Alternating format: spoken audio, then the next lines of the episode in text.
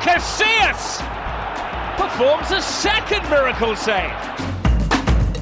Manuel Neuer had to win that race.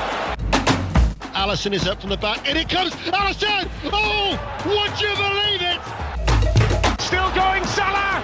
Courtois again. What a save! Fantastic save.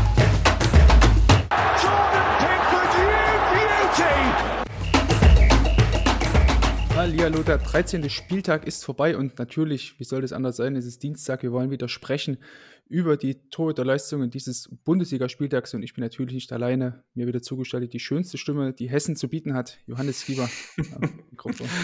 das ist sehr süß, vielen Dank, ich freue mich da zu sein, wieder da zu sein und auch deine schöne Stimme ähm, zu hören, die, die, die Stimme des Ostens, darf man das so sagen? Ja, das hat, ja, das stimmt ja doch, die, die, die feine Stimme des Ostens. Oder Karel Gott hat man früher immer genannt, die goldene Stimme von Prag, aber das ist noch ein bisschen weiter im Osten. Ah ja, okay, aber goldene Stimme ist natürlich. Äh, das, das, ist bei mir noch lange nicht der Fall. ähm, das, äh, ja, genau. Und bevor wir dann gleich unseren Gast noch vorstellen, Johannes, wollte ich dich mal ganz kurz fragen, was war denn am Wochenende los? Du hast auf Twitter auch gepostet zwischen Boca und äh, Riva jetzt am in der Nacht von Sonntag auf Montag. Äh, ich habe irgendwie gesehen, 1 zu 2 für Racing. War ein Pokalspiel, ne?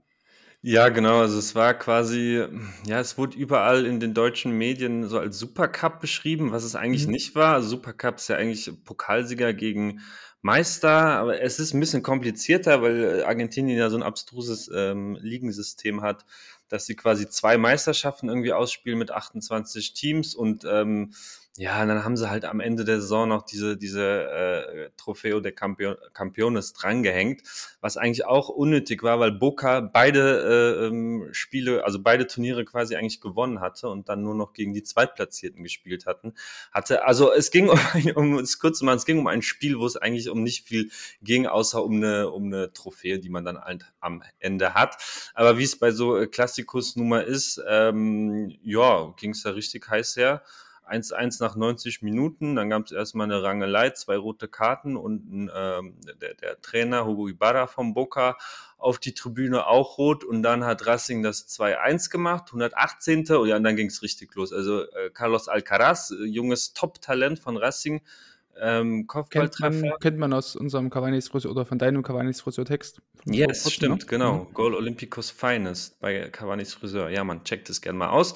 Ähm, also auch ein ganz interessanter Spieler, hat sich dann das Trikot vom Leib gerissen und vor den Booker-Fans gejubelt, was ein mhm. absolutes No-Go ist. Also das ist auch tatsächlich relativ gefährlich. Ne? Also das eskaliert ja wirklich sehr, sehr schnell äh, in, in Argentinien, gerade bei so Provokationen. Ähm, das Spiel fand aber nicht in der Bombonera statt, sonst, sonst gäbe es wahrscheinlich ah, ja. direkt einen mhm. Abbruch, sondern in, in St. Louis, also im San Luis in, äh, auf einem, einem neutralen Stadion. Ähm, ja, aber die Boca-Spieler fanden das natürlich gar nicht lustig und dann ging es hin und her und Zambrano von der Bank war schon ausgewechselt, kriegt dann auch nochmal rot, dann gab es vier rote. Dann haben sie noch zwei Minuten weitergespielt, hat äh, Frank Fabra jemanden umgehauen, rot, äh, Dario Benedetto eine abfällige Geste zum Schiri gemacht, da gab es auch nochmal rot. Ähm, ja, und dann war Boca nur noch zu sechs und dann hat der Schiri äh, Facundo Techo gemerkt, Alter, die sind zu sechs, das geht ja gar nicht. Äh, das Spiel muss abgebrochen werden, weil ja, ab sechs Spielen äh, geht halt nicht mehr weiter und dann äh, hat Racing, Racing gewonnen. Aber also es, das Spiel wurde, so wie ich es verstanden habe, mit 2 zu 1 auch gewertet. Also nicht mhm. irgendwie Abbruch und 3-0, ja, sondern mhm. ja, Abbruch und 2-1 und Racing ist das gewonnen. Ähm, also es war aber tatsächlich spektakulärer von der, von der Quantität der roten Karten. Also es war jetzt nicht, wie man das vielleicht dann direkt denkt irgendwie Schlägerei oder sowas mhm, Schreckliches. So, mhm. das ist ja, ja, ja, ja, Sascha, also, ähm, dass es da irgendwie äh, auf die Backen gab oder so, äh, gar nicht mal so, also schon so ein bisschen, ne, Rangelei, wie das halt so ist, mal kurz an die Google gehen, aber das war's dann man, auch. Man hat sich, man ähm, hat sich mal tief in die Augen geguckt. Ja, genau, so. In einer, einer kleinen, äh, eine kleinen TTT ist man nicht aus dem Weg gegangen, sagen wir so. Wenn dann so, noch Kollege, so Kollege Carlos Zambrano noch da sich gemütlich tut, ne? Da weiß ungefähr, wie es abging. Äh, auf jeden Fall. Also es war mehr so ein bisschen, äh, Booker zeigt sich als schlechter Verlierer und äh, ist so ein bisschen naja. trotzig und kriegt ein paar rote Karten. War wild, war wild auf jeden Fall äh, für, für bei einem Spiel, wo es eigentlich um gar nicht so viel ging. Ja, aber trotzdem schön, dass da die Emotionen auf jeden Fall dort noch da sind, in, yes. äh, in Argentinien in dem Fall jetzt. Ähm, vier Minuten haben wir jetzt quasi schon damit zugebracht. Ähm, Tut mir leid, ja. Ist gar nicht schön, das, das muss auf jeden Fall an jeder Keeper-Analyse äh, Folge mit sein, dass wir einen kleinen Schwenk rüber nach Südamerika machen. Und Ja. deswegen kommen wir jetzt auch wieder zurück nach Deutschland zum tristen Alltag äh, der Bundesliga, wo gar nicht so viel los war.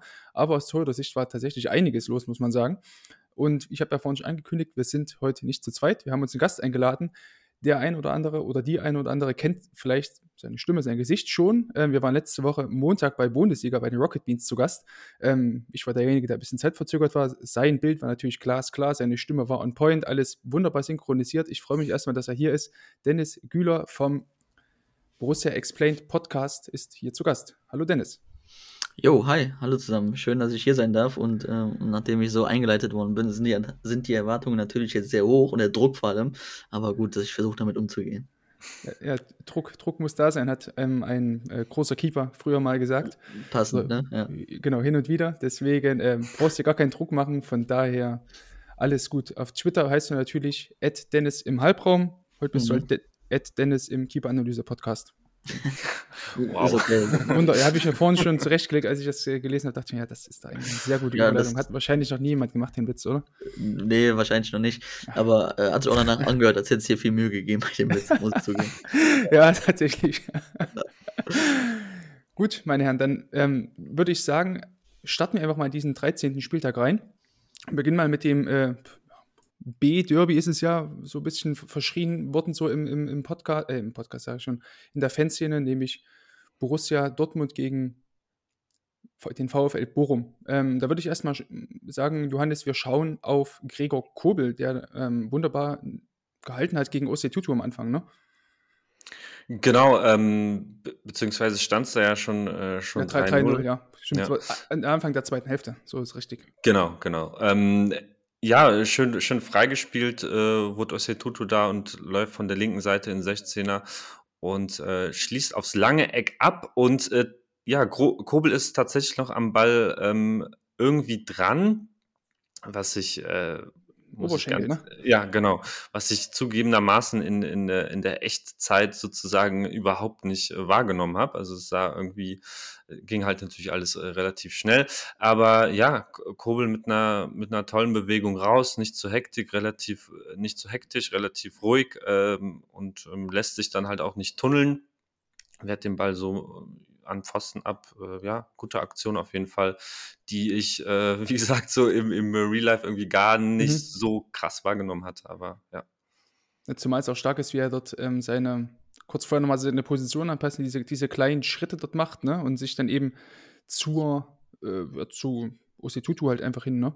Dort Mhm. nach vorne schiebt, einen Tick nach rechts schiebt und dann eben in diesen Block reingeht und wie du schon sagtest, ne, man hat es eigentlich vorher gar nicht gesehen, ähm, wie er dann eben in diesen großen Block reinspringt. Das ist ja immer ein bisschen schwierig, da genau diesen Tunnel dazu zu machen, ne? den dann zu verhindern. Und ja, einfach schön, wie er dann schnell nach unten gekommen ist, das Knie runterbekommen hat und den Ball dann zunächst vielleicht unscheinbar an den Pfosten gelenkt hat, aber es war dann doch recht deutlich, wie er dann äh, da dran kam.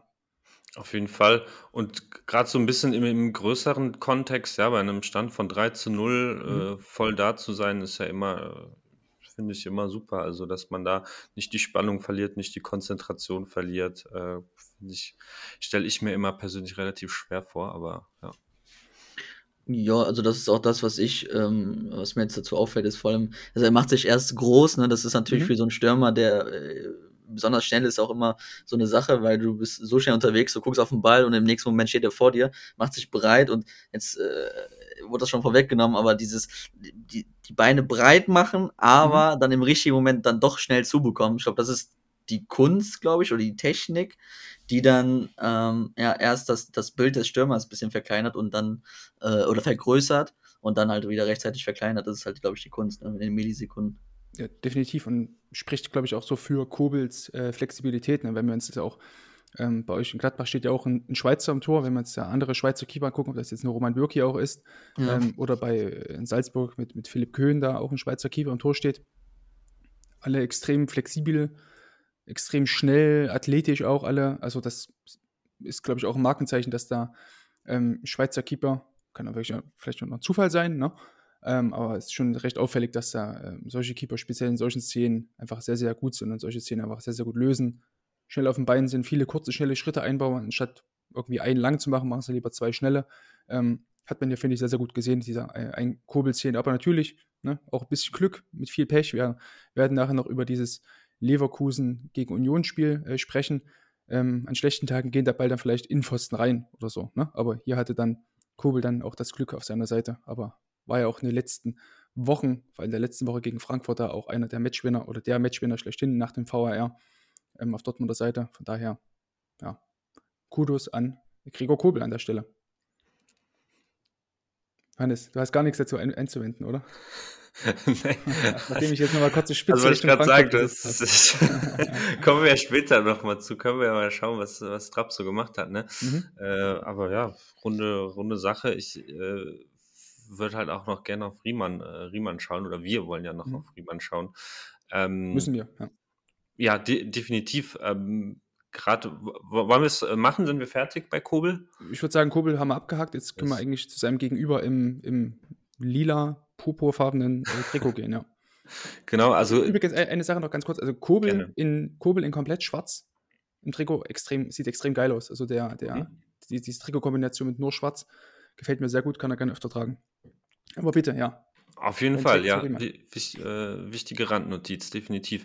Ähm, ja, es geht direkt ja um das, äh, um das 1 zu 0 von, äh, von Mukoko, ein, ein äh, Gewaltschuss aus äh, rund 20 Metern, den äh, Riemann ja merkwürdig hinterherguckt. Und es hat mich direkt an die Szene erinnert. Ähm, mal sehen, wie du den Vergleich findest oder ihr den Vergleich findet. Ähm, Nübel gegen Leverkusen, der Schuss von Diaby. Ähm, es wirkt einfach so, Riemann hat ihn einfach ganz falsch eingeschätzt und merkt in dem Moment schon, äh, wo der Ball fliegt, dass er da gerade seinen Fehler macht und äh, kann es aber überhaupt nicht mehr, nicht mehr korrigieren, weil der Schuss einfach dann doch zu hart ist, obwohl er ja jetzt nicht ähm, ja, komplett irgendwie in den Winkel gezimmert ist, sondern relativ zentral unter der Latte ähm, äh, einschlägt. Äh, ja, hat mich so ein bisschen an diese Szene erinnert und ist für mich in, in, in dem, wie, wie Riemann äh, reagiert, schon eher ein Fehler. Ob er den dann noch rauskratzen kann, äh, musst du sagen, Sascha, weil das ja schon echt ein, ein, eine Granate war von Mokoko. Mhm. Ähm, aber ja, genau, nicht, nicht schon mal die erste nicht saubere, saubere Aktion von, von Riemann auf jeden Fall, würde ich sagen. Mhm, Also du meinst vorhin, glaube ich, du hast dich, glaube ich, versprochen, du, mein- du hast gesagt Nübel gegen Diaby, du meinst, glaube ich, Schwolo gegen Diaby, ne? Schwolo, natürlich. Genau. Wow, Nübel. Ich habe vorhin einen Text über Nübel geschrieben, deswegen Ah ja, war ich okay. wahrscheinlich sorry. Ja, natürlich, Schwolo. Schwolo. Wow. Ähm, Dennis, wie würdest du das Ganze sehen? Teilst du die Ansicht von Johannes oder sagst du, ja, war schon eine geile Hütte? Also, ja, klar war das schon geil. Äh, Hat mir auf jeden Fall gefallen. Aber ich glaube, so ist mein Eindruck, vielleicht auch als Frage, steht Riemann dann nicht einfach viel zu weit draußen? Also klar, ähm, ich weiß es nicht. Muss der da mehr Mhm. auf der Linie stehen? Weil, also klar, kannst du mit einem, äh, also du musst ja eigentlich als Torwart, wenn gerade Mokoko, der auch dafür bekannt ist, dass er auch schnell abschließt, wenn er da so reinzieht, kann man, finde ich, schon damit rechnen, dass jetzt vielleicht eine Fackel reinkommt. Weiß ich nicht. Äh, sah für mich jetzt irgendwie, ja, unproportional aus.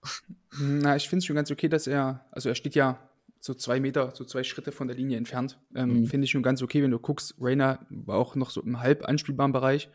Ähm, Finde ich schon okay. Es wäre jetzt was anderes, wenn er jetzt so am Fünfer stehen würde, was Kollege Zentner ganz gerne mal macht. Mhm. Ähm, also die Positionierung finde ich ganz okay. Was mich aber an der ganzen Szene komplett stört, das hat Johannes auch schon so ein bisschen angesprochen, ist, dass Riemann eigentlich die Szene komplett abschenkt. Also, das ist auch so eine Sache, da ähm, können wir tatsächlich auch bei diesen 0 zu 2 drüber sprechen aus Bochumer Sicht. Auch da wieder Riemann, auch wenn er sich da auch verschätzt hat, sicherlich, ne, und das so ein bisschen vielleicht unglücklich war, dass dieser lange Ball da von Suarez ähm, hackete, also irgendwie ähm, Mokoko direkt vor die Füße fällt. Aber auch da in beiden Szenen finde ich diese äh, Lustlosigkeit von Riemann, so wo du denkst, ja, also also gefühlt hat Riemann ja in jeder Szene irgendwie immer Kaffee offen und äh, erstmal ist alles immer scheiße und äh, dann wird sich wieder beschwert, so, dann wird der Schiri noch belabert. Das sind für mich viel zu viele Szenen derzeit oder in dieser ganzen Saison jetzt schon, ähm, in denen Riemann einfach da den Fokus woanders hat. Also eben nicht nur auf dem, aus seinem reinen Torwartspiel und jetzt hier in dieser Szene vielleicht auch. Also als Mukoko schießt, wirkte Riemann für mich überhaupt gar nicht äh, bereit für diesen Schuss. Also spricht natürlich auch dafür, dass er gar nicht reagiert hat. Ähm, und das ist halt immer so eine Sache, dann versuchst wenigstens irgendwie mit viel Glück kommst du vielleicht irgendwie mit der Fingerspitze ran, ne? Oder irgendwas, aber halt immer nur stehen bleiben, dann sieht es ja immer blöd aus, finde ich. Dann versuch dich wenigstens irgendwie zu schmeißen, selbst wenn es nur irgendwie für die Galerie ist. Mach wenigstens irgendwas so. Dennis hat es eben schon gesagt, Mokoko ist auch bekannt dafür, schnell abzuschließen. Deswegen Mhm. wundert es mich, dass er, also ich finde, Riemann schätzt es einfach, sieht die, sieht die Gefahr sozusagen Mhm. irgendwie gar nicht, äh, gar nicht kommen, was irgendwie ein bisschen, ein bisschen merkwürdig ist und, und schon dafür für sprechen würde, was, was du gerade meinst, dass er das so ein bisschen, äh, ja, weiß ich nicht.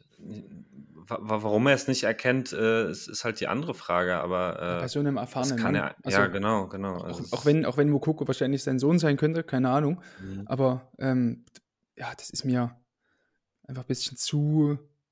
Also, wie, Dennis hat es wunderbar gesagt, mit, von Mukoko kann man rechnen. Ne? Kurze Übersetzung, sch schneller Haken, schneller Abschluss, ähnlich wie Adeyemi oder so.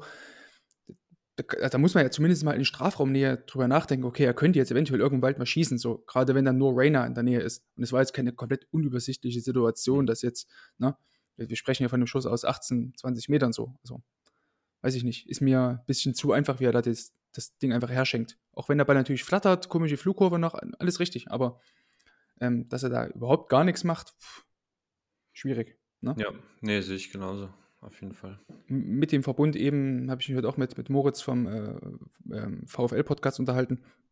Ist aktuell auch so diese Stimmung oder die, die das, was VfL-Fans sehen, ne, ich sehe das ja wirklich noch von, von außerhalb, ist, dass da Riemann ja immer kritischer gesehen wird, weil er einfach Mhm. dieses teilweise lustlose, immer, immer erstmal nölen und immer erstmal rumlamentieren, da ähm, aktuell so im Vordergrund steht, gab ja, glaube ich, auch damals ähm, äh, irgendwie so Probleme im Training, dass er da irgendwie das Training frühzeitig verlassen hat und weil er irgendwie Thomas Reis sich angelegt hat oder irgend sowas. Ja.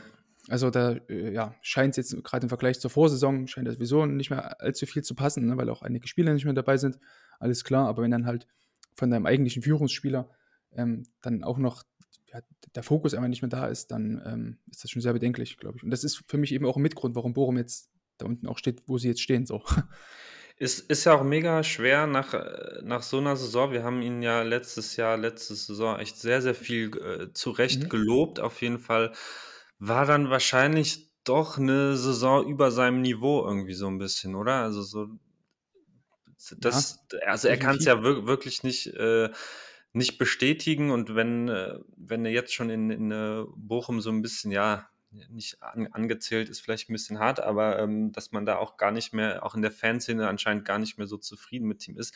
Ja, es ist ein bisschen schade, dass er, dass er sich das selber jetzt gerade so ein bisschen kaputt macht, ähm, aber auch, auch in der Aufstiegssaison ja, ja natürlich voll, voll dabei gewesen und ähm, ver- verstehe ich nicht, wie das, wie das dann durch so, so eine, auch von der Körpersprache her, wie, wie das in so eine Richtung gehen kann irgendwie. Gut, klar, wenn du halt Mhm. Tabellenletzter bist, ist es natürlich äh, auch irgendwie frustrierend natürlich, aber das, das kann es ja nicht sein. Also, finde Aber wer, ich wollte sagen, genau, also wer, wer, wenn nicht Riemann, sollte in so einer Situation Mhm. in, in so einer Lage einfach vorangehen? Also, das kann ich nicht von einem Staphylidis oder so erwarten oder auch nicht von einem Dominik Heinz, der dann irgendwie dazukommt. Ähm, das, das muss schon von dem langjährigen Bochum-Spieler kommen, der auch den Aufstieg mitgemacht, der Klassenhalt geschafft hat. Also, das ist mir, was das angeht, einfach, einfach zu wenig. Also, nur, nur rein, was das, was so dieses Engagement, was diese Körpersprache nach außen angeht. Ne? Kann natürlich sein, dass er intern da ganz anders ist, aber ich kann nur das bewerten, was ich halt von außen sehe und das äh, gefällt mir halt irgendwie nicht.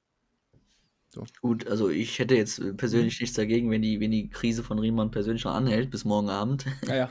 Weil, äh, von daher, also, ja gut, es ist Gladbach jetzt auch keine Mannschaft, die von ja, out of box oft abschließt.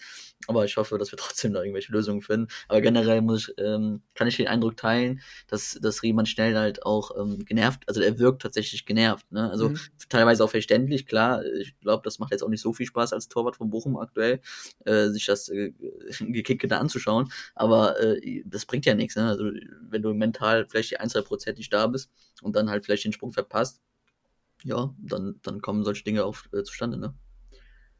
Ja, guter Punkt. Gut. Ich würde mal sagen, wir gehen mal weiter in die Hauptstadt, wenn, wenn ihr jetzt zu Riemann und oder Kobel nichts mehr zu sagen habt. Ähm, Naja, ich würde ja? würd tatsächlich noch was ergänzen, weil Mhm. wir jetzt gar nicht über das 3-0 geredet haben, ähm, um das vielleicht auch abzuschließen, weil es da eigentlich ja noch, noch eklatanter eigentlich ist. Der, ähm, äh, Der, Ball von dieser Distanzschuss von Mokoko. Ja, genau. Ja, genau, hatte ich ja vorhin so, so leicht angedeutet, ne? Ja, Aber ja. Den, den, also, also, genau, genau, können wir gerne noch mal ein bisschen weiter in die Analyse reingehen. nur, genau, wollte ich nur kurz, äh, kurz noch sagen, dass das ja noch ein, ein viel eklatanterer Fehler ist. Also das ist ja definitiv, klar. unfassbar in der, in der äh, Einschätzung eigentlich ja, wie haben wir auch vom ersten Tor schon angesprochen, dass die, dass die Einschätzung, äh, dass er das Fehl einschätzt und, und beim, beim 3 zu 0 ist es ja noch mehr der Fall. Man sieht ja, dass er ganz falsch positioniert ist, viel zu weit vorm Tor und dann auch komplett zögert, ne? Also gar nicht Mhm. weiß, äh, okay, soll ich jetzt draufgehen, was natürlich absoluter Schwachsinn gewesen wäre, an da irgendwie an der Mittellinie äh, Mokoko irgendwie anzugreifen oder so. Ähm, aber realisiert es auch gar nicht. Ich meine, wahrscheinlich wäre es auch da schon zu spät gewesen, dass er irgendwie noch den, äh, den Rücksprint da ansetzt. Aber ähm, ja, fand, fand ich noch eklatanter in, in, in, in, seiner, äh, in seiner Ausführung sozusagen als beim 1-0.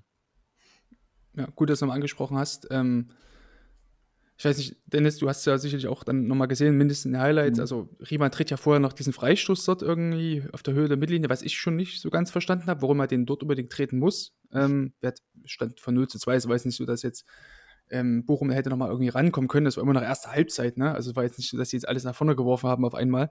Ähm, und wenn du den Freistoß halt tritt, naja, dann sieh mal zu, dass du zumindest mal 20, 25 Meter vor dein Tor kommst und nicht dort irgendwann an der Mittellinie äh, rumspringst. Und es war ja auch so, selbst wenn Soares den Ball dort nicht an die Hacke bekommen hätte, oder unglücklich, keine Ahnung, dann äh, hätte Riemann eigentlich auch, also wäre es eigentlich klar gewesen, geh erstmal nach hinten, weil den, den Ball hättest du niemals direkt in einem Laufduell oder sowas abfangen können. Ne? Also ich Ja. fand es schon, also würde mich da Johannes vollkommen anschließen. Es war eine kom komplett wilde Szene von ihm. Mhm. Ja, definitiv. Also grundsätzlich äh, finde ich das ganz cool, wenn Torhüter versuchen, offensiv zu antizipieren, Mhm. weil es meiner Meinung nach halt wirklich auch viele Torchancen klaut. Aber, und bei der Möglichkeit ist ja ein offenes Geheimnis, dass er zu, zu weit draußen steht, aber er hat ja sogar noch die Möglichkeit, das noch rechtzeitig zu reparieren. Also er sieht ja, als der Ball auf Reina geht, äh, an der Mittellinie, dass Dortmund 2 auf 1 anläuft, ne? Also, äh, dass äh, Mokoko halt noch äh, in Überzahl ist.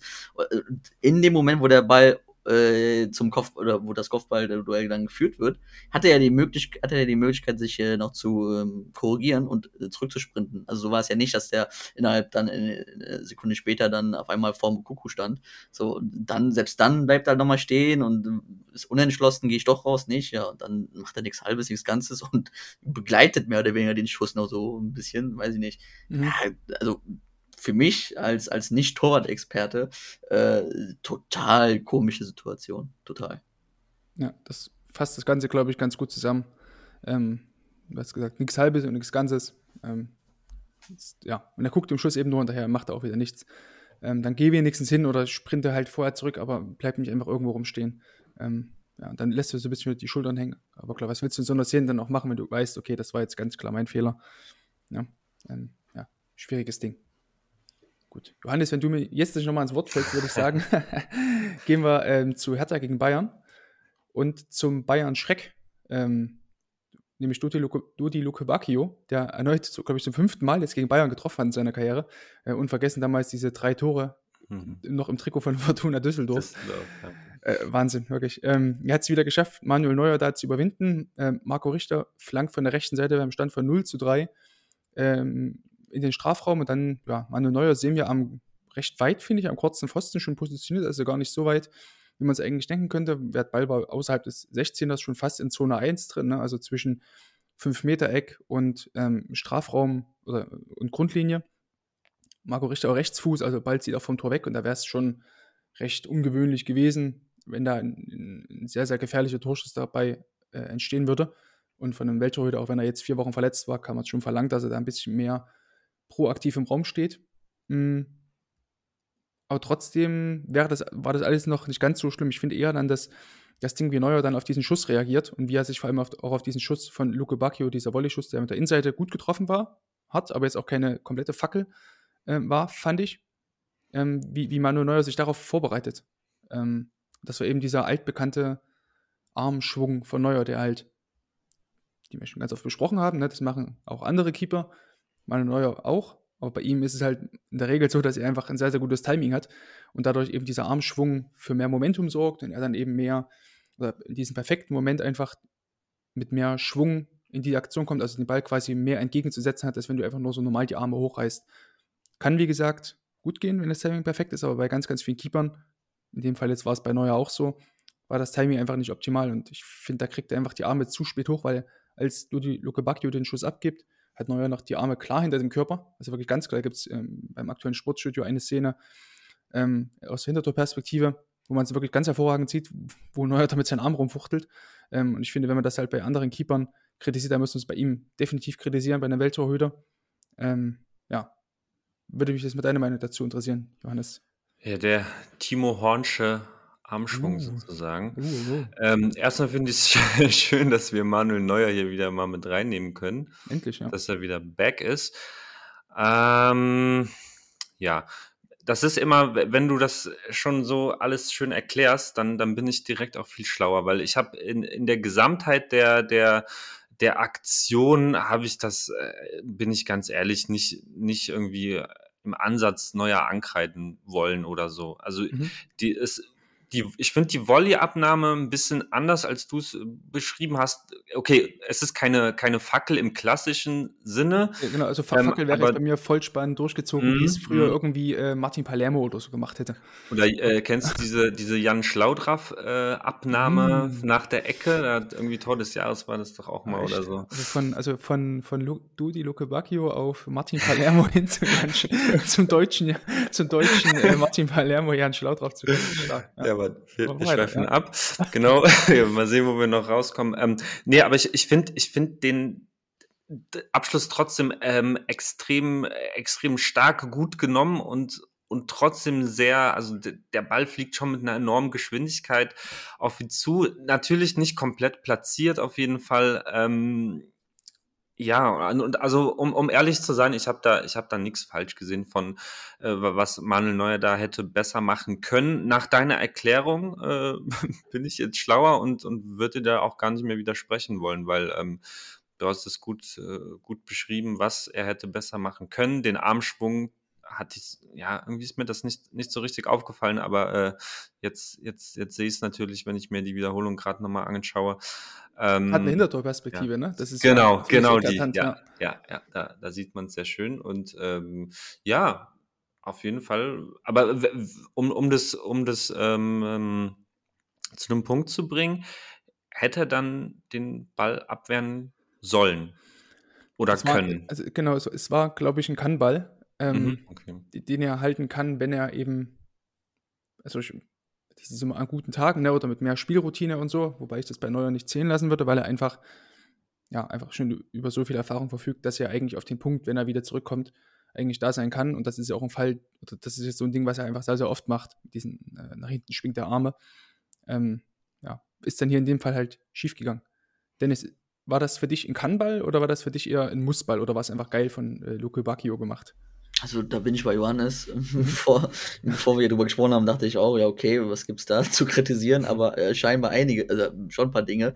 Äh, ja, also wenn man, ich bleibe auch dabei, dass es schon, der ist schon geil getroffen. Also der, ja, da, bin ich also, bei Also da genau. auf jeden Fall. Den andere hätten den wahrscheinlich äh, rüber irgendwie in den Wannsee genau. geschossen. das, das mit dem schwächeren Fuß auch noch, ne? Also der schießt, der schießt ihn ja auch noch mit rechts ab. Ähm, ich glaube, das sieht halt nicht wie, wie eine Fackel aus, ist glaube ich aber technisch richtig gut ja, äh, von daher gehe ich da mit. Okay, dann ist es halt ein Kannball. Okay. Dann, dann war es technisch gut von Loco Bacchio, aber technisch schlecht von Neuer und der. Sehr schön, ja, Fall. so kann man es auch sagen. Was aber technisch geil von Neuer war, war die Szene gegen äh, Konga. Am Ende, weiß nicht, ob ihr das gesehen habt, ähm, als äh, langer Ball kam und da sprang dazu so am, neben dem 16er dazu auf. Und Neuer konnte ihn quasi nicht äh, außerhalb des 16ers halt aufnehmen, logischerweise. Und dann dreht er sich so in Konga rein, nimmt den Ball irgendwie so einmal mit so über den Kopf schießt er sich den Ball und dann lässt er ihn irgendwie auf den Oberschenkel abtropfen und nimmt die dann im 16er irgendwie auf. Also das war schon, schon eine geile Szene. Also die ja, Manuel Neuer ist back. Ja, also das, das ist halt genau das, was ich halt immer sage. Also, also den machen die halt, äh, weiß nicht wie viel. Also macht das überhaupt irgendjemand? Also mir fällt jetzt keiner ein, so der, der das machen könnte. Und deswegen plädiere ich dafür, der Typ gehört wahrscheinlich in eine andere Liga, sollte man da ein bisschen außerhalb des dieses Bewertungssystems äh, laufen tatsächlich. Ähm, ja. Warum er den Ball dann aber trotzdem nicht mit dem Fuß weitergespielt hat, äh, sollte man doch hinterfragen an der Stelle. Ähm, wobei er ja auch zwei, ähm, zwei Dinger drin hatte dieses Jahr. Mhm. Erstes Spiel gegen die Eintracht, das, das äh, 1 zu 5 von der Eintracht.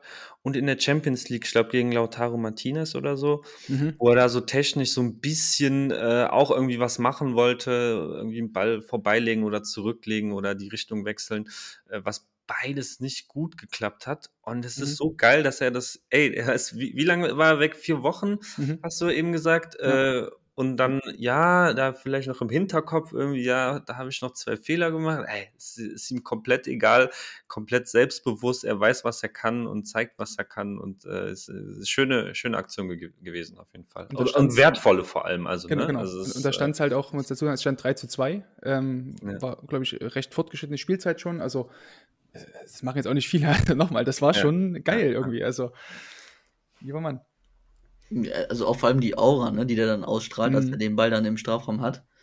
Äh, Wie der dann aufsteht und du hast wirklich das Gefühl, er zeigt dem ganzen Stadion, jo, ich bin's, schaut mal. Also das, also das hast du wirklich auch. Also ich bin äh, oft auch im Stadion in Gladbach und äh, da kommst du auch oft dazu, dass man einen Ball halten muss.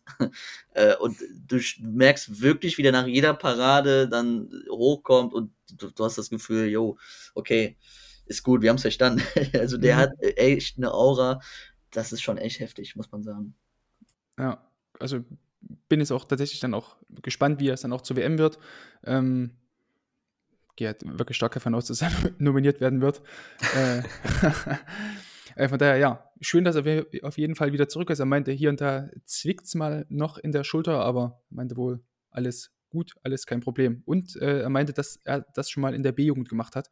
Genau diese, so, so eine Aktion. Ähm, schön, dass er sich daran erinnern konnte. Ähm, genauso wie sich äh, irgendwie Christian Streicher anscheinend daran erinnert hat, dass er mal gegen äh, Sascha Bigalke irgendwie als U17-Trainer dort irgendwie in Berlin mal gespielt hat. So. ja, die Leute vergessen nicht. Ja, krass, dass er sich nicht. da, also, okay, cool, ja. Habe ich nicht mitbekommen, dass er da im, das hat er dann irgendwie im. Postmatch-Interview gesagt, dass das damals schon mal an der B-Jugend geklappt hat. Ja, cool. ähm, genau. Okay, okay. Ähm, wenn wir jetzt hierzu nichts mehr haben, weil Christensen war jetzt auch recht ja, unauffällig in dem Spiel, konnte auch bei der Gegentor nichts machen. Einmal gut gegen Mané gehalten, erinnere ich mich noch da in einer kurzen Ecke, aber ansonsten recht unauffällig von ihm. Ähm, Würde ich sagen, gehen wir mal weiter zum El Cash- Casico oder so, oder Klassiko des Geldes, keine Ahnung. Äh, Hoffenheim gegen RB. Ähm, über allem stand natürlich so diese, diese Verletzung da von Krisha Prömmel ähm, und dieses wunderbare Tor einerseits von Christopher Kunku, dieser schöne Freistoß über die Mauer gehoben. Ähm, hätte ich wahrscheinlich auch so nicht hinbekommen. Ähm, und dann dieses wunderschöne Tor von Daniel Olmo, was mir nochmal viel, viel besser gefallen hat, weil also, da bleibt einem so die Spucke weg, wenn du einfach nur siehst, wie das Ding einfach ansatzlos dort ins, in den oberen Knick reinhaut. Ähm, aus vollen Lauf. War schon ein geiles Ding. Ähm, aber da wir ja ein Torhüter-Podcast sind, würde ich ganz gerne auf eine Parade schauen, die mir außerordentlich gut gefallen hat. Ähm, haben da in der ersten Halbzeit eine Szene, als Guardiol den Ball leichtfertig gegen Rüther verliert. Ähm, Rüther dann so ja, halb rechts, fast schon rechts, so in den Strafraum eindringt. Ähm, Blaswig, der erst so in dieser offensiven Ausrichtung war, ne, sprich äh, eigener Ballbesitz, wollte sich hinten anspielen lassen, anschließend aber erkennt, okay, jetzt muss ich umschalten auf Defensivmoment, setzt sich, finde ich, sehr, sehr gut nach hinten ab, rückt gar nicht nach vorne, um irgendwie Druck auszuüben auf äh, Rüther, sondern ähm, bleibt dann eher hinten, verschafft sich dadurch etwas mehr Reaktionszeit und gleichzeitig auch, ähm, ja, einfach, der Winkel wird einfach für Rüther sch schlechter, weil mit jedem Meter, den er dort aus diesem relativ spitzen Winkel, weil als Rüther schließt so, was sind das, 8, 9 Meter von verlängerter Fünferecke ab, ähm, wird es auch immer schwieriger dann für Rüther von dort aus zu treffen, ne? Ähm, Stichwort Schlenzer, um Triple, Lupfer, wie auch immer. Und ja, Blaswig gibt ihm gar keine Chance. Also er nimmt ihm eigentlich je, jegliche Option durch sein äh, Absetzen oder nach, sein, durch sein nach hinten fallen. Und dann eigentlich auch so diese Parade im, am Ende. Das war auch, was Körperspannung angeht, was, was Balance angeht, äh, es war eine, eine super Parade, die mich einfach ja, verzückt hat, regelrecht. Und die, die ich beinahe vergessen hätte. Und glücklicherweise, ich wollte sie echt mit reinnehmen auf Twitter heute schon der Keeper-Analyse und da hat mich äh, glücklicherweise ein aufmerksamer Fan noch darauf hingewiesen, dass ich die doch bitte mit reinnehmen soll. Deswegen ähm, Grüße an der Stelle, lieben Dank dafür. Ähm, deswegen würde ich jetzt mal kurz bei, bei Dennis mal äh, anfangen, ähm, ob er die Parade auch so gut gesehen hat oder ob du sagst, er war auch eher schlecht von. Also auch eine Suggestivfrage natürlich, weil ich jetzt so davon geschwärmt habe. bisschen, bisschen gemein, ich weiß. Ähm, aber Routier kann eigentlich, wenn wir ehrlich sind, mal alle zusammen hier auch mehr draus machen aus der Szene, ne? Ja, schon. Äh, kann er schon. Ähm, aber ich, da bin ich tatsächlich auch bei dir, also auch, auch wenn du es jetzt so gesagt hast, äh, ich finde halt diese Rückwärtsorientierung, die der hat, ne, und trotzdem beim Rückwärtslaufen schafft er es dann, die, die Positionierung zu haben, um dem Stürmer Mhm. jetzt auch nicht alles anzubieten. Weil ich meine, die, die, der, die Distanz war ja auch jetzt nicht so weit weg zum Stürmer, dass Mhm. er jetzt nicht, äh, dass er viel Zeit gehabt hätte. Ja, und dann, wie du es beschrieben hast, ne, wie das, wie das dann, wie, die, die Spannung hat und dann den langen Ball hält. Ja, natürlich, also ich glaube, ein kom komplett selbstbewusster Stürmer, der ähm, Rütter ja eigentlich ist, der haut ihn halt in den, in den Knick und dann war's das. Äh, Mhm. Aber so ist natürlich, gab er ihm die Chance, sich so zu beweisen. Ja, und die Chance hat er halt dann genutzt. Ich finde es auch stark, wie, wie, wie Blaswig ähm, vorher noch, als Rütter dann auf ihn drauf zutribbelt, noch zweimal so kurz nach links und rechts guckt, wo sein Pfosten ist. Ne? Also hat dann auch die von dir angesprochene Positionierung einfach perfekt drin gehabt. Ne? Also hat dann einfach, es war, also ich finde, in der Szene hat einfach alles gestimmt. So von vorn bis hinten. Positionierung, dann Körper schon wie er auch den Ball dann hält. Das war jetzt auch nicht, dass er so nach hinten gefallen ist oder dann irgendwie sich mal zehnmal abgerollt hat, sondern da herrlich auch in der Luft stand, ähm, tollen Reflex gezeigt hat. Also das war von vorn bis hinten eine sehr, sehr gute Parade. Plus, er hat ähm, auch quasi in dem Moment, als Guardiol den, den Ball verloren hat, hat er auch den Blick nochmal nach rechts gehabt, wusste dadurch, okay, da ist der Kollege Halstenberg, glaube ich, war das, Mhm. ähm, der eben noch eingreifen kann. Und ich glaube, das hat Orban das. Oder Orban, okay, ah, Halstenberg war, war da weiter, Mhm. weiter unten.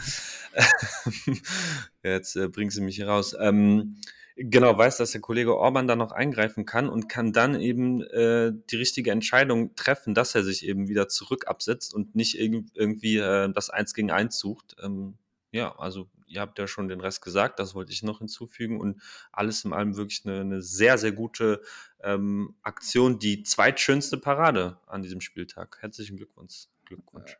Ah ja, da ahne ich doch schon, wer jetzt quasi, wo, wo es dann bald hingeht. Aber da sind wir noch, noch nicht ganz angekommen bei, dem, bei diesem Yes. Spiel. Aber wie gesagt, die, die Parade war ja, einfach sehr, sehr gut. Äh, Liebe Grüße nochmal an Ronny, at Ronny unterstrich M unterstrich Punkt auf Twitter, der mich darauf hingewiesen hat, weil ansonsten wäre uns das Ding jetzt hier tatsächlich nochmal durch die Lappen gegangen, obwohl ich es ähm, in der Konferenz äh, gesehen hatte. Und Deswegen- ganz, ganz kurz, was mir gerade noch eingefallen ist, was ich noch Mhm. sagen wollte, ähm, im Prinzip so ein bisschen das Gegenstück zu, zu Riemann in Sachen Entscheidungsfindung. Das wollte ich noch Mhm. ergänzen, weil Ja, ja. das er wirklich von Blaswig von vorne bis hinten äh, alles richtig macht und Ja. Eh- ehemaliger Fohle, glaube ich, ne, Dennis? Der war doch mal bei euch. Ja, der war mal bei uns äh, zweiter Keeper, zweiter oder dritter, weiß ich jetzt. Ich glaube, ich, glaub, ich gar nicht auf dem Schirm. Auf jeden Fall war er ähm, lange in Gladbach. Ähm, von der, ja, freut mich. Ist jetzt natürlich mit Raber Leipzig ähm, Ja. Hm. total sympathischste Verein, aber mein Gott, ich kann es ich kann's verkraften. Ja, hat auch der, finde ich generell cool, so hat er auch gar nicht so die größte Lobby oder so, ne? Hier, hier in Mhm. Deutschland gehabt, irgendwie bei Almelo gespielt. Ähm, du hast angesprochen, damals in Gladbach jetzt auch in Deutschland generell nicht so auf dem, auf dem Schirm gehabt, viel. Und jetzt, Ja. dass er da einfach reinkommt, da ist so Peter Gulaschi, recht große Fußstapfen da. Ähm, und jetzt auch äh, bei RB da in so einer wichtigen Phase einfach auch da ist, ne? wie man auch sieht, ähm, ja auch keinen unerheblichen Anteil hat an dieser, dieser aktuell guten, stabilen Phase. Glaube ich, jetzt erneut, glaube ich, drittes Spiel oder so in, so in Folge zu null. Also, ja, macht seine Sache, da finde ich sehr gut. Und man sieht eben dann auch, man muss dann nicht quasi immer diesen klassischen Weg gehen, bei, bei den besten Vereinen gespielt zu haben, sondern man kann dann auch vielleicht mal über Umwege ähm, dann zum Anführungsstrichen Triumph kommen. Ne? Wenn das jetzt nur eine Parade gegen TSG Hoffenheim war. Aber ihr wisst, glaube ich, was ich meine. Gut. Lasst uns mal noch schauen auf, ja, eigentlich so diesen, ja doch, es war eigentlich doch, es war schon der Aufreger, der, der Patzer des Spieltages, äh, dieses Zentner-Ding gegen äh, Maxi Arnold. Ähm, Johannes, was machen wir damit? Ich kann es dir nicht sagen. Ich weiß nicht, was ich damit äh, machen soll. Ich habe auch oft das Geodreieck jetzt an meinem Bildschirm angelegt, um zu hera- und den Zirkel herauszufinden, wie dieser Ball, also wir reden natürlich vom, äh, was 0 war das? 2. Das Mhm. 2 zu 0, ne? Oder 0 Mhm. zu 2, genau.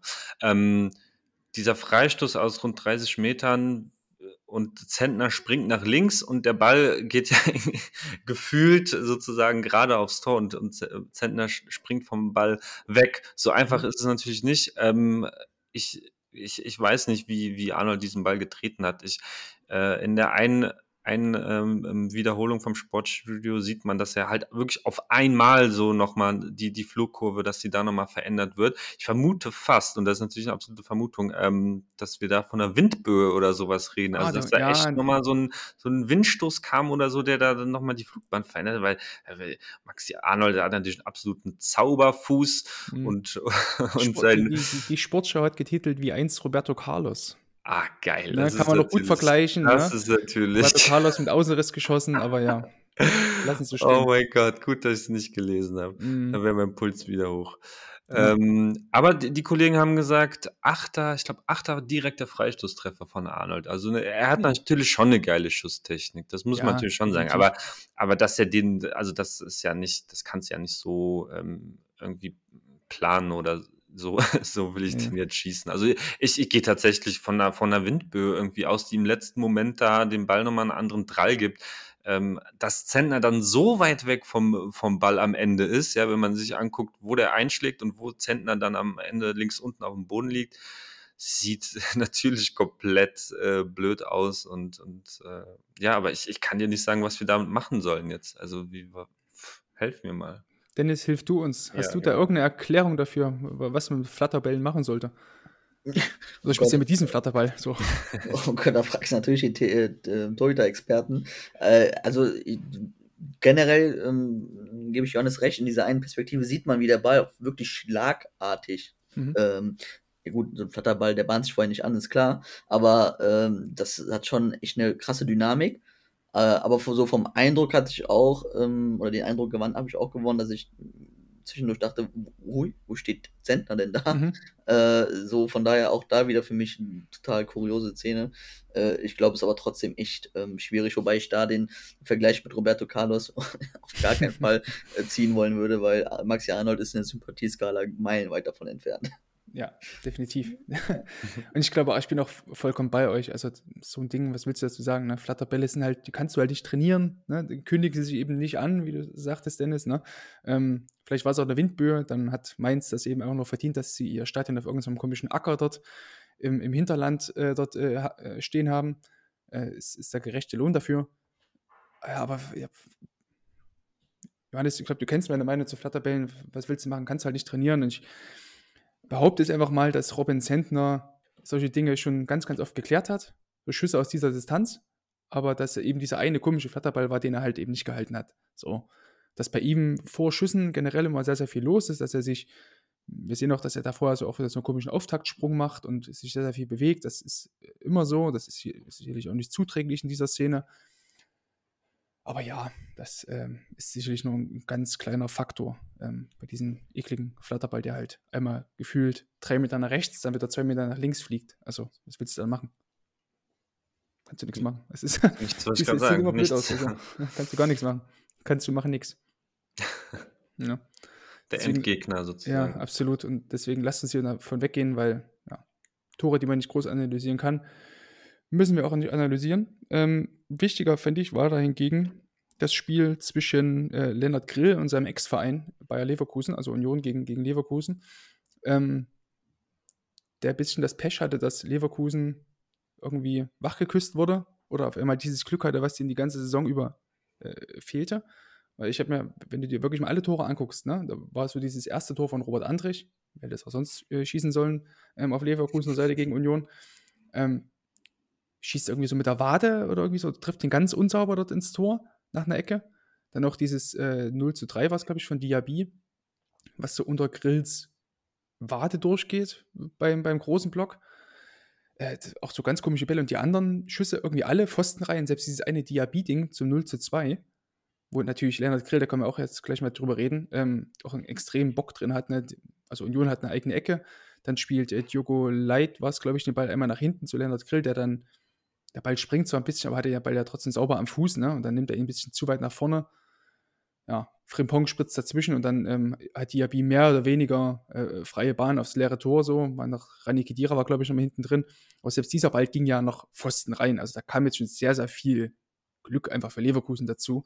Ähm, auch wenn Lennart Grill jetzt kein überragendes Spiel gemacht hat, ne? ähm, trug er maßgeblich zu dem ein Tor dabei, hat auch in der ersten Halbzeit da so eine Unsauberkeit im Spielaufbau drin, wo er ähm, irgendwie den, den flachen Ball da ähm, ins Mittelfeld spielte, der bei Leverkusen ankam in der ersten Halbzeit. Aber ansonsten, ja, weiß ich nicht. Ähm, Johannes, hat er, sich, hat er sich da wahrscheinlich gegen seinen Ex-Club ein bisschen zu viel da äh, vorgenommen? Also wie heißt der Club, bei dem er, von dem er ja eigentlich ausgeliehen ist, sein Stammverein, ne? Ja, gut, die, äh, wenn wir jetzt speziell vom, vom 2 zu 0 sprechen, ähm, ist es halt einfach, dass die, die Bundesliga, man kann ja sagen, was, mhm. Äh, was man will, aber es ist ja eine der, der schnellsten Ligen der Welt und da hast halt keine, äh, keine Zeit und, und äh, sieht es mhm. halt so aus, dass er denkt, dass er da noch Zeit hat. Ähm, und dann gerade natürlich noch äh, gegen schnelle Spieler wie Frimpong und, und, und Diaby, äh, ja, hast halt überhaupt keine Zeit und es ist natürlich auch dann äh, dann so eine Sache, das war jetzt was, sein, sein drittes Spiel, mhm. glaube ich, nach, nach, nach Europa League und, und DFB-Pokal irgendwie. Äh, kommst du dann halt da rein und musst halt eigentlich direkt da sein, was für, ein, für einen jungen Keeper, glaube ich, noch mal ein bisschen, ein bisschen schwerer ist als jetzt für die erfahrenen Jungs. Aber äh, pfuh, ja. ja. Dennis, würdest du es dann auch auf die, auf die fehlende Erfahrung äh, schieben bei, bei, äh, bei Lennart Grill? Nee, tatsächlich nicht. Oh. Also, mhm. ich bin da schon sehr kritisch mit der Ballannahme, die der hat. Also, ja, der kommt nicht optimal, aber mhm. er hat A, viel Zeit, um den Ball anzunehmen. B, ist der Platz in Leverkusen immer gut.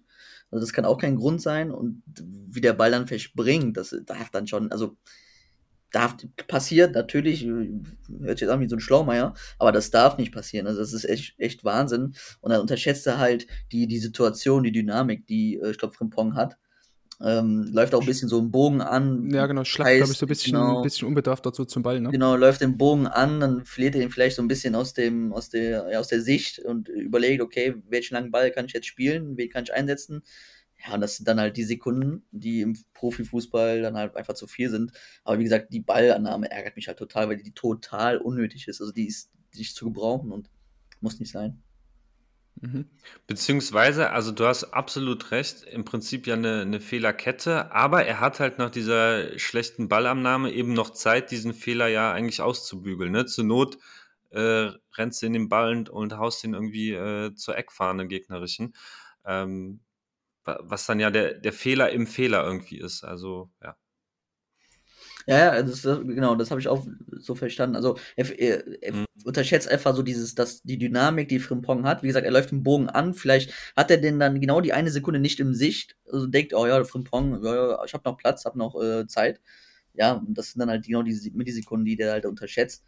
Ja, Fehlerkette definitiv. Mhm. Passiert ja eben. Also ist, also Union war jetzt natürlich eine der Mannschaften, die jetzt im Laufe der Saison sicherlich das meiste Glück hatte. Ähm, und deswegen hatte ich es eingangs schon mal gesagt, ganz, ganz viele Schüsse von diesen fünf waren so, dass sie halt an guten Tagen oder an schlechten Tagen gehen sie halt irgendwie Pfosten raus. Wie ähnlich, was wir vorhin sagten, bei Kobel gegen Tutu. Ja, da hatte Kobel eben diesen guten Tag und Leverkusen hatte dann eben auch so einen guten Tag, nur eben auf der anderen Seite des Tores Union ähm, wahrscheinlich das eine Mal jetzt in dieser Saison, wo man äh, viel Pech hatte. Ja. Ja, wenn Schön, dass auch mal nochmal, er wollte gesagt, auch, ja, die, obwohl man jetzt die äh, Tabellenspitze da eingebüßt hat, ähm, wo man sicherlich auch Urs Fischer mal hinterfragen sollte oder anfangen sollte zu hinterfragen, ähm, ja, passiert aus Union-Sicht, äh, wird man sich jetzt, glaube ich, auch nicht großartig ärgern. Ich glaube, die, habe ich vorhin noch gesehen, die, die Fans von Union haben irgendwie noch Always Look on the Bright Side of Life gesungen auf der Tribüne, als es schon 0 zu 4 stand, dann fiel das 0 zu 5. Ja, genau, äh, richtig. Ja, genau so. Also von daher nimmt man es mit Galgenhumor. So. Johannes, du hast, wir machen mal noch weiter, du hast ja vorhin mhm. schon angekündigt, dass äh, du noch, noch mal über die beste Parade des äh, Spieltages sprechen willst. Ähm, was hat denn Kuhn Castells so gut gemacht? Who the fuck ist Kuhn Castells, Mann? Äh, Kevin Trapp ja, ja. Äh, gegen Demirovic. Ähm, also eine, eine Aktion, die, die ich in, in, in der Gesamtheit wirklich als, als Weltklasse äh, ähm, ja, benennen würde oder bestempeln oder wie auch immer. Äh, also eine Flanke von der, von der rechten Seite in den 5-Meter-Raum. Mirovic ähm, rutscht da rein ähm, und Trapp hält den Ball nicht, nicht nur mit einem Reflex, sondern mit einer absolut aktiven Bewegung, wirklich aus wenigen Metern. Also Demirovic trifft den Ball ja wirklich im, ja, im Fünfer schon drin. Trapp steht so einen Meter vor, vor der Linie ungefähr, würde ich sagen. Ja, und, zieht den Arm äh, hoch, ist da schnell genug und ist dann sofort auch wieder auf dem Bein, um, um eben auch den zweiten Ball zu jagen. Und äh, ja, dann dazu noch beim Stand von 1 zu 1. Unfassbarer Typ. Das ist, äh, ja, also wenn, wenn der jetzt nicht zur WM mitfährt, weiß ich auch nicht. Ne? Ähm, ich glaube auch, da gibt es, glaube ich, keine große Überraschung dort. Also. Ja, ja. ja die, die Überraschung wäre ja nur eigentlich, wenn, wenn Flick dann doch vier Männer mitholt. Jetzt haben wir, wir haben vorher im Off kurz geredet, die Brasilianer haben drei Torhüter mitgenommen. Das wird Deutschland wahrscheinlich auch machen. Dann ist es, das ist es dann äh, Kevin Trapp auf der drei. Und nach dieser, äh, spätestens nach dieser Aktion sollte da auch niemand mehr äh, danach fragen. Ist jetzt natürlich eine Lobeshymne von mir. Mhm. Jetzt, äh, die, die ja. ist absolut berechtigt. Also ich hatte oh, da irgendwie cool. ganz, ich hatte da irgendwie harte äh, Europa League Final-Vibes, als Trapp das Ding dort in ja, der 119 cool. mhm. dort äh, gehalten hat. Äh, gegen Ryan Kent was, glaube ich. Ähm, ja, genau so eine Szene. Also ich fand diesmal erstmal ganz gut, dass er gar nicht so weit, weil das äh, kritisieren wir auch oft bei Trapp, ähm, dass er so bei Flanken, die vom Tor weggezogen werden, einfach zu ängstlich am kurzen Pfosten steht, dadurch halt meistens nicht genug Zeit hat, entweder noch irgendwie auf eine Hereingabe oder die, die Flanke abzufangen, die Hereingabe abzufangen ähm, und dann auch noch einfach zu wenig Zeit hat, um dann wieder in die Mitte zu kommen. Macht er hier nicht. Er steht eigentlich einen guten anderthalb, ja, einen Schritt, anderthalb Schritte hinterm Pfosten, hat dann eben noch die, die, die Zeit einfach, ähm, um, oder einfach die Möglichkeit, sich in der Mitte zu positionieren halbwegs ne, und dann den, den Arm da hochzureißen. Wenn er jetzt direkt am Pfosten gestanden hätte, hätte er dann nicht einfach nur den Arm hoch machen können, sondern hätte da vielleicht noch eine Abkippbewegung gehen müssen. Ähm, hat er eben Glück gehabt, dass das jetzt hier, oder einfach Können, ne, Erfahrung sicherlich auch, dass er da den, den Ball so einfach ähm, ja, pariert hat. Und dann, wie du sagst, diese, diese, diese Anschlussszene, wie er dann sofort mal hochgeht, der hinterher wetzt ne, und dann nochmal den Ball dort am, am anderen Pfosten nochmal blockt, ähm, auch überragende Szene. Also hat mir sehr, sehr gut gefallen, hinsichtlich auch Balance, ähm, ja, Körperbeherrschung und so weiter. Das hat mir sehr, sehr gut gefallen. Äh, steht, äh, da jetzt schon eine Frage, mhm. steht er nicht sogar theoretisch trotzdem nicht zu sehr am ersten Pfosten? Also kann er nicht noch in der Theorie mhm. äh, noch ein bisschen zentraler stehen? Ja. Genau, also Gerade wenn ich an Sippel denke, wir kommen ja auch gleich drauf ein, mhm. An die Chance, äh, da steht Sippel zum Beispiel noch mehr im Zentrum. Genau, also, also mein Anspruch ist tatsächlich auch, dass ein Torhüter in solchen Szenen noch weiter in der Mitte steht. So einfach, weil du dann, also erstmal in der Mitte noch ein bisschen weiter im Spiel, also im, im Feld drin, einfach, dass du ja eine realistische Chance hast, irgendeinen Ball abzufangen vorher. Ähm, das macht Trapp halt sehr, sehr, sehr selten so. Ist dann sehr defensiv, was sowas angeht, nicht so proaktiv, eher der, dieser reaktive Keeper. Weil von dort aus ist es ja schon mit Gegnerdruck, Ball vom Tor weg, voller Lauf. Ja, sehr unwahrscheinlich, dass da so ein Ball irgendwie aus kurzer Ecke feuert. Und selbst wenn, hast du halt immer noch genug Zeit, da dran zu kommen. Deswegen sei ruhig mutig, komm da raus. Ähm, genau, kann ich dir nur beipflichten, denn es ist einfach kann ruhig noch einen Schritt weiter raus und dann hast du eben jetzt schon die, die Brücke geschlagen. Ähm, Johannes, wenn es für dich okay ist, äh, können wir ja zu dem Gladbach-Teil da jetzt rübergehen und auf die Sippel-Szene gucken. Wenn wir offiziell diese Parade als die beste des Spieltags krönen, dann. Äh, ja, komm, ja, komm, kriegst du. Kriegst du. okay, gut. Dennis, wenn du damit äh, da gehst oder wird's, oder Nee, sagen, da bin ich natürlich ganz äh, objektiv und sehe da noch die Sippel-Parade, aber nee, komm, das, okay, nee, als, Gast, als Gast ich sei dir, auf jeden Fall. Es sei dir gegönnt, ähm, als Gladbach-Fan, ähm, ja. was, was soll man denn anderes äh, denken? Ansonsten wäre schlimm, wenn nicht, weil die, die Sippel-Szene war eben auch äh, sehr, sehr gut. Auf jeden Fall. Ähm, und schön auch, Dennis, wie du das äh, nochmal gesehen hast, dass Sippel eben noch weiter in der Mitte stand, ähm, als die Flanke dort von äh, rechts reinkam, natürlich noch ein bisschen weiter außerhalb.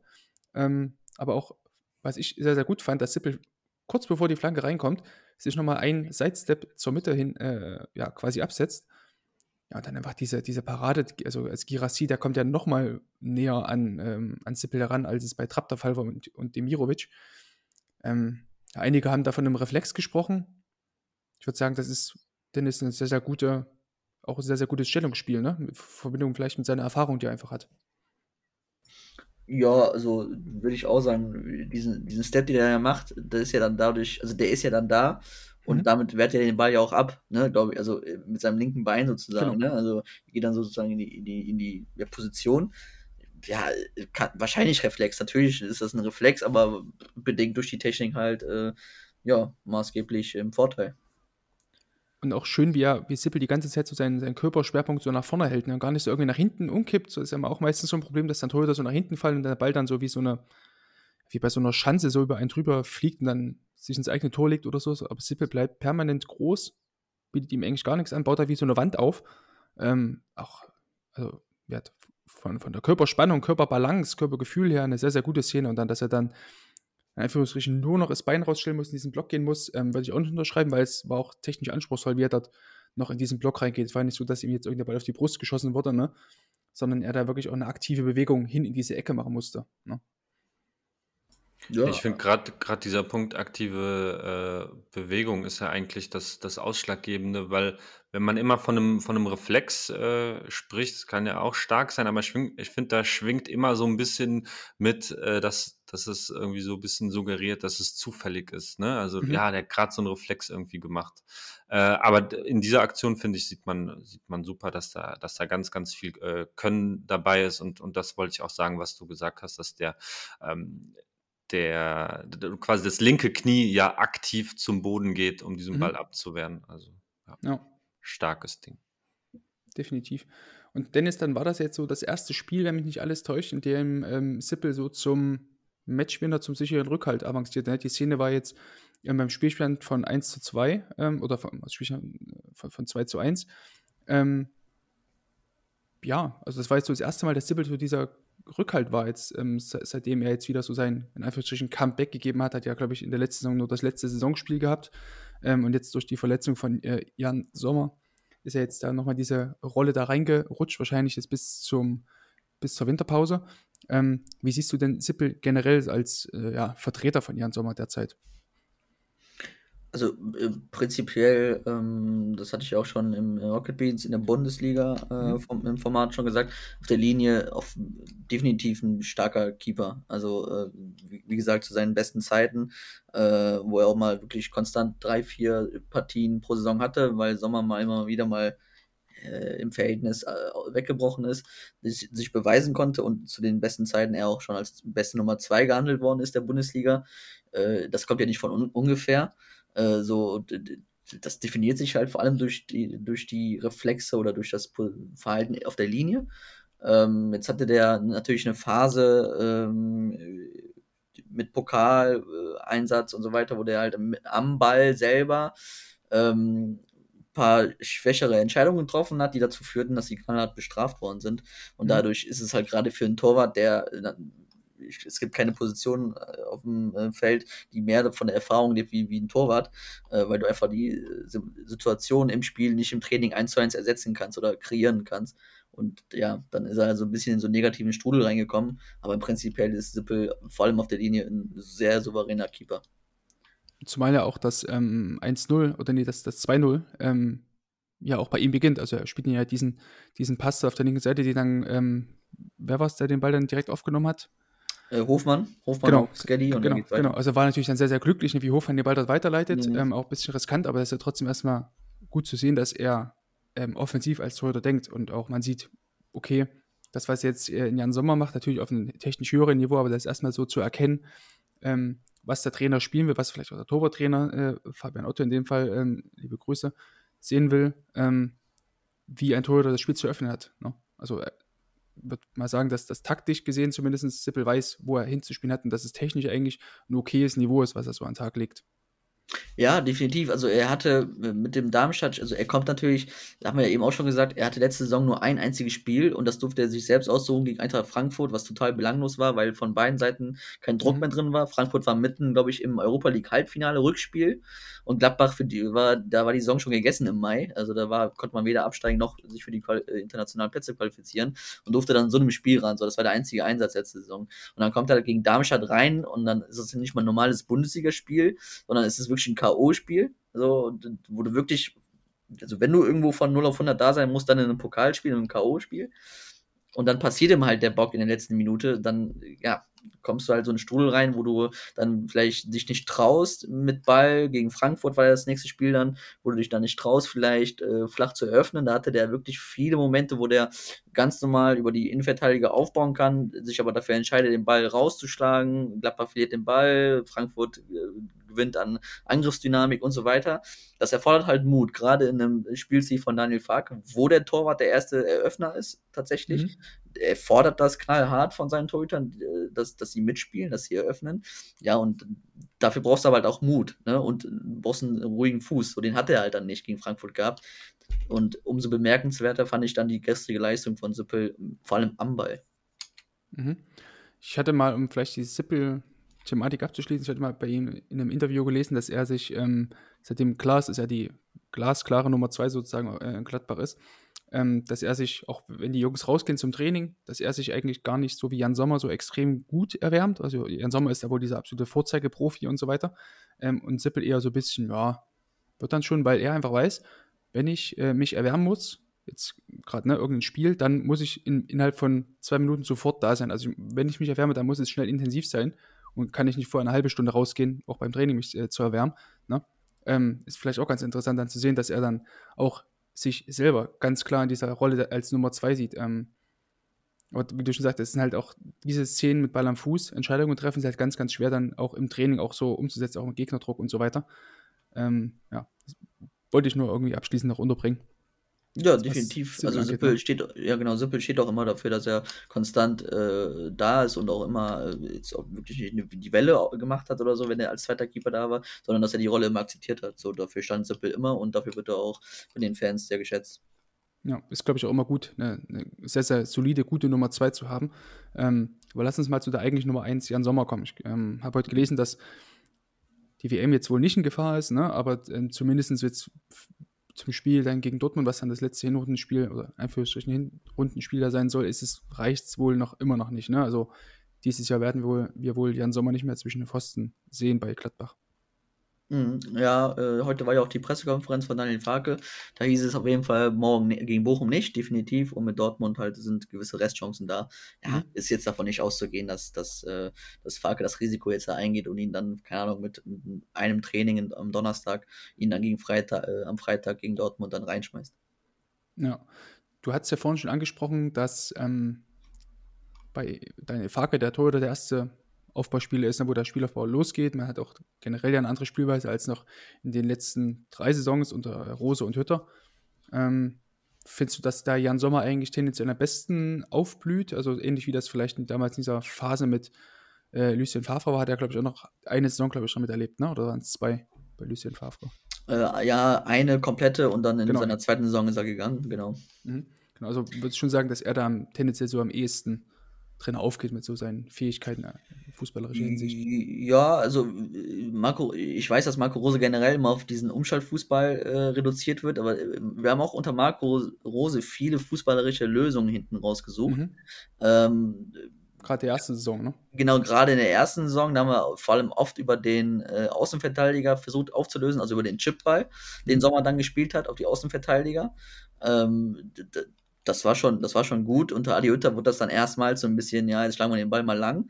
Ähm, aber jetzt, wie gesagt, unter Farke, da gebe ich dir definitiv recht. Da ist der Mut, der, der, den ein Torwart braucht, wahrscheinlich am, ja, sehr, sehr, hat eine hohe Gewichtung äh, im, im, im Spiel. Definitiv, weil ähm, die Liga, äh, Bundesliga kennt jeder, alle wissen, wie die Mannschaften spielen, alle wollen Umschaltfußball spielen, alle wollen hochpressen und schnell kontern, äh, äh, so. Und da, da, brauchst du als, als Torwart unter dem Ansatz von Daniel Farke einen wirklich sehr, sehr ruhigen Fuß und viel Mut, dass du halt auch trotzdem den Sechser findest, zum Beispiel. Ne? Also, mhm. das ist nicht nur Außenverteidiger per Chipball suchen, sondern halt auch mal den Sechser flach suchen, trotz Gegnerdruck, oder halt auch mal den Chipball in den Zehnerraum spielen, wenn Gladbach durch die tiefen Sechser versucht anzulocken und die Zwischenräume versucht zu ähm, öffnen. Dann versucht er auch die Chipbälle oft in den Zehnerraum zu spielen. So, und die kommen echt sehr, sehr gut oft.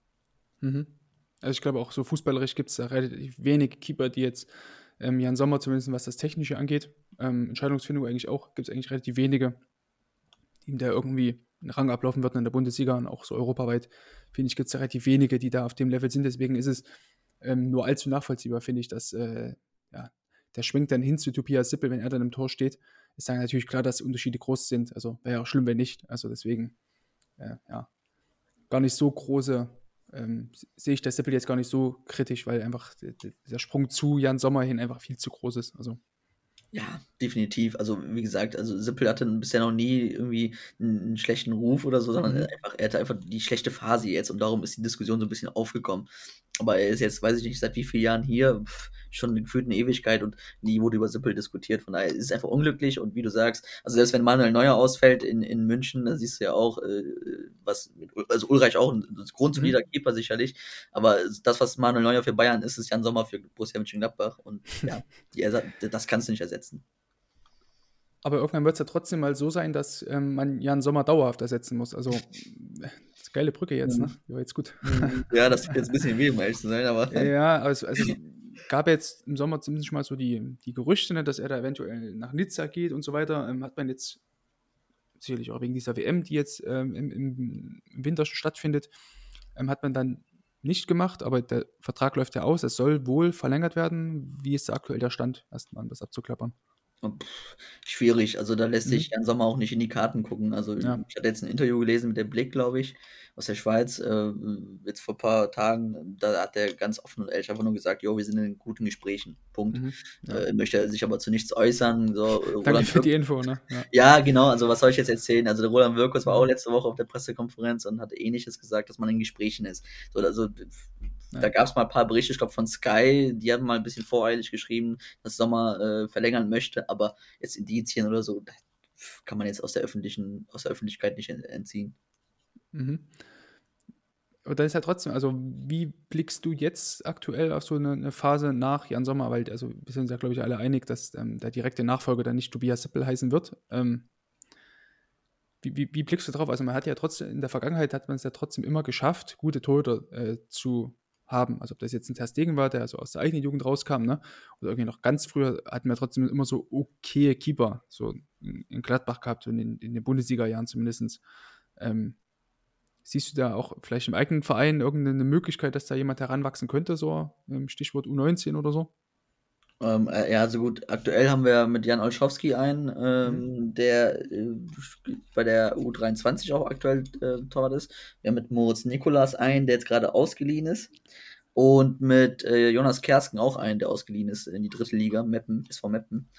Der hat doch das, Ähm, das Tor gegen, gegen Duisburg kassiert. Genau, genau, Ja. genau, er war es. Von daher, also, ich, ich- da bin ich ehrlich, dazu kann ich nicht wirklich viel zu sagen, äh, aber man hört jetzt auch nicht aus dem Verein unbedingt oder man bekommt es nicht aus dem Verein mit, dass da jetzt wirklich Torhüter dabei sind, die jetzt dafür wirklich geeignet wären oder wo sich was heran anbahnt oder so, ne? Also Mhm.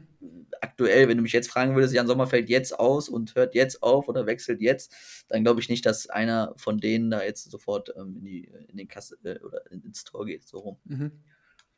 Okay, ja, hätte sein können, aber es ist, wie gesagt, glaube ich, auch ein extrem schwieriges Erbe, was man da äh, so oder so antritt. Wie gesagt, Jan Sommer ähm, spielt jetzt schon in Gladbach seit der Saison 2014, 15 ähm, und spielt eigentlich jedes Jahr seine mindestens 30 Spiele. Also Mhm. Das ist, glaube ich, extrem schwer, da, ähm, so eine Keeper dann irgendwie zu ersetzen.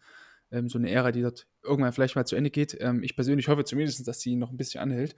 Ähm, klar, wenn man auch gerade sieht, welchen Qualitätsverlust jetzt so die Bundesliga in dieser Saison auf der Torhüterposition hat hinnehmen müssen, ne? Wechsel von Ortega, ähm, Jan Sommer stand nicht so ein bisschen auf der Kippe, wäre auf jeden Fall ein herber Verlust, so nicht nur für Gladbach, sondern irgendwie auch für die ja, gesamte Liga.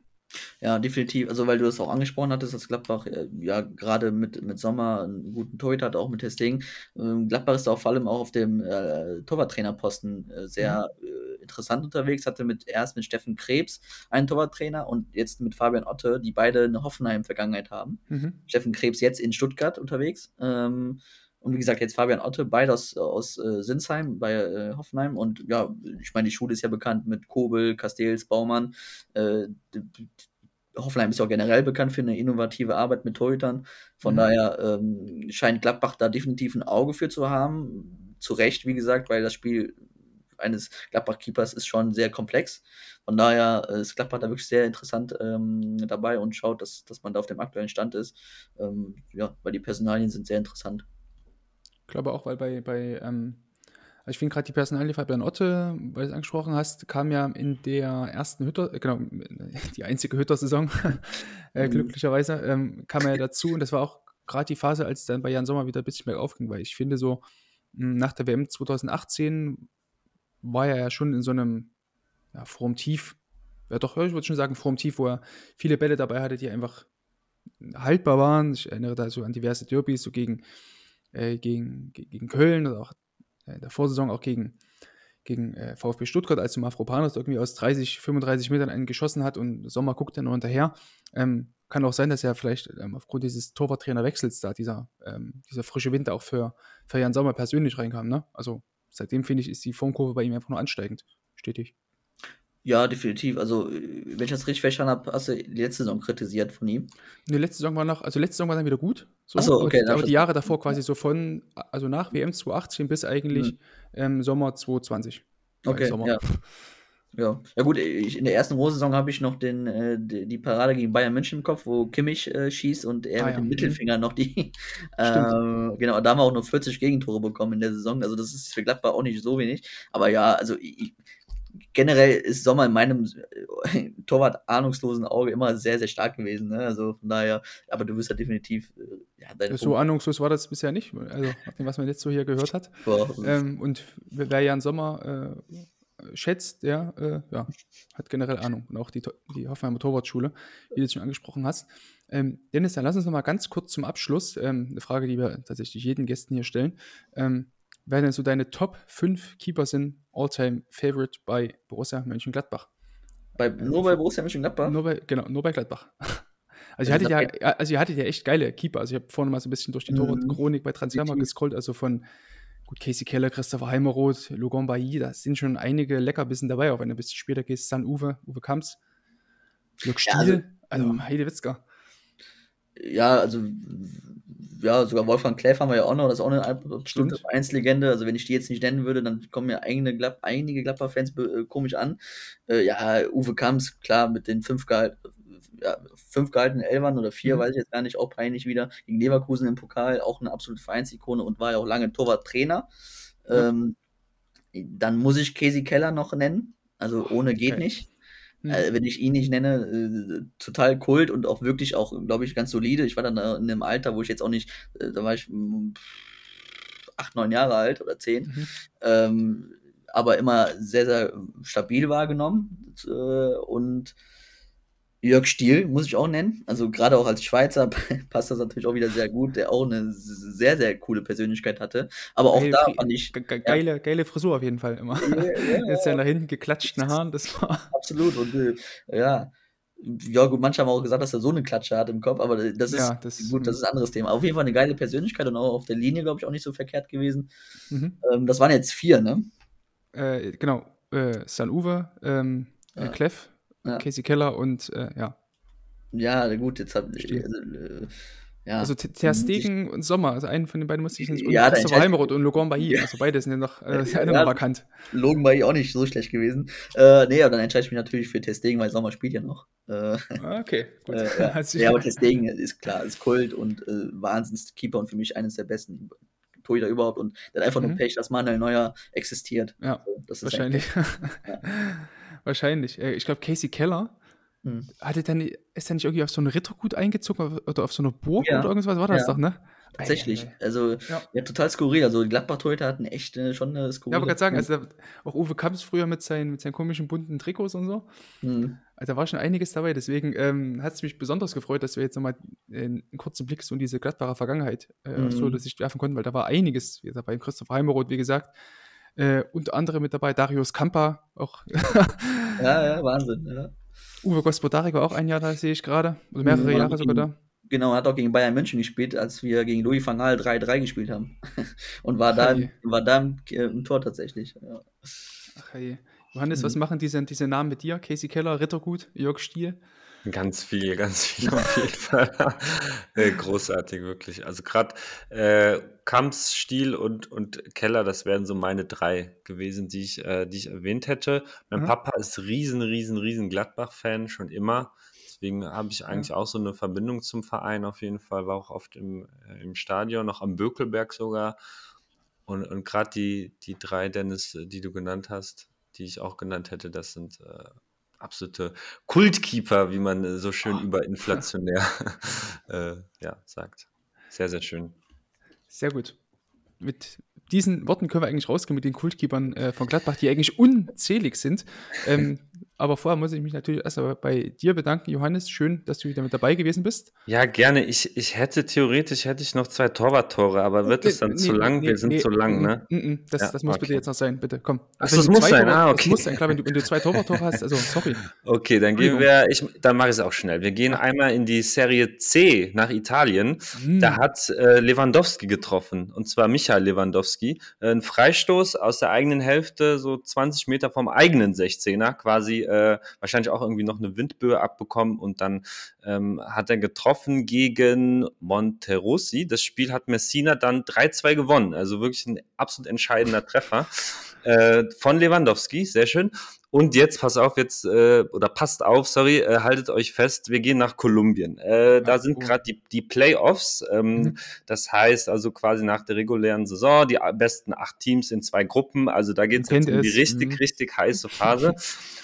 Und da hat ähm, Junior aus Barranquilla gegen Pereira gespielt. Es steht ähm, 3 zu 2. Wir sind in der Nachspielzeit. Junior ist in Unterzahl. Dann gibt es einen Elfmeter. Und der Torwart von Junior ist ähm, Sebastian Vieira, Vieira äh, Uruguayer, der auch äh, in den letzten zwei Jahren bestimmt so fünf, äh, fünf Freistoßtore äh, geschossen hat.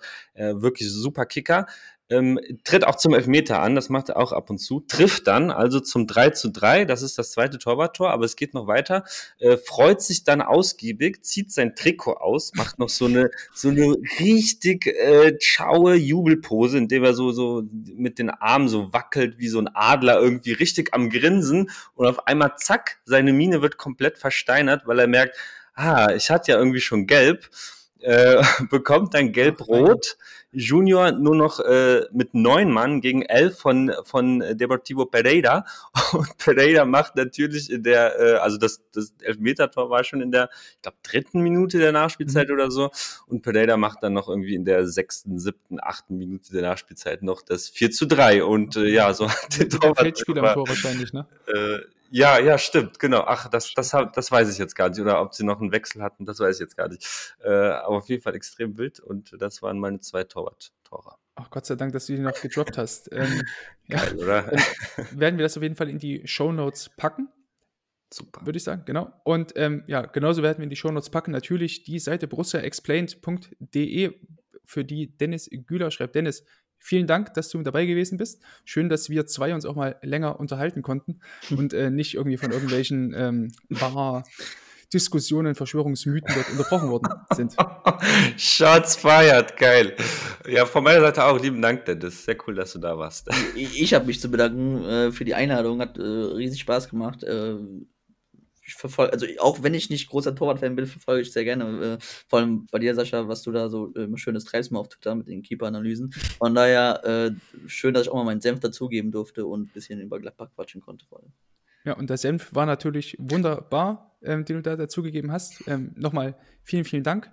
Ähm, ja, die nächste Woche, jetzt ist der erste Mal äh, englische Woche, mal sehen, je nachdem, was da so an Torhüter Dingen passiert. Vielleicht kommt noch eine Folge am Donnerstag, Freitag, je nachdem, wie es die Zeit zulässt, aber auf jeden Fall nächste Woche Dienstag wieder, ähm, wenn wir dann den letzten Spieltag der Hinrunde besprechen werden. In diesem Sinne, bis dahin, ciao. Tschüss. Tschüss. Oh, Casillas performs a second miracle save. Manuel Neuer had to win that race. Allison is up from the back, and it comes. Allison! Oh, would you believe it? Going Salah. Courtois again. What a save. Fantastic save. Jordan Pickford, you beauty.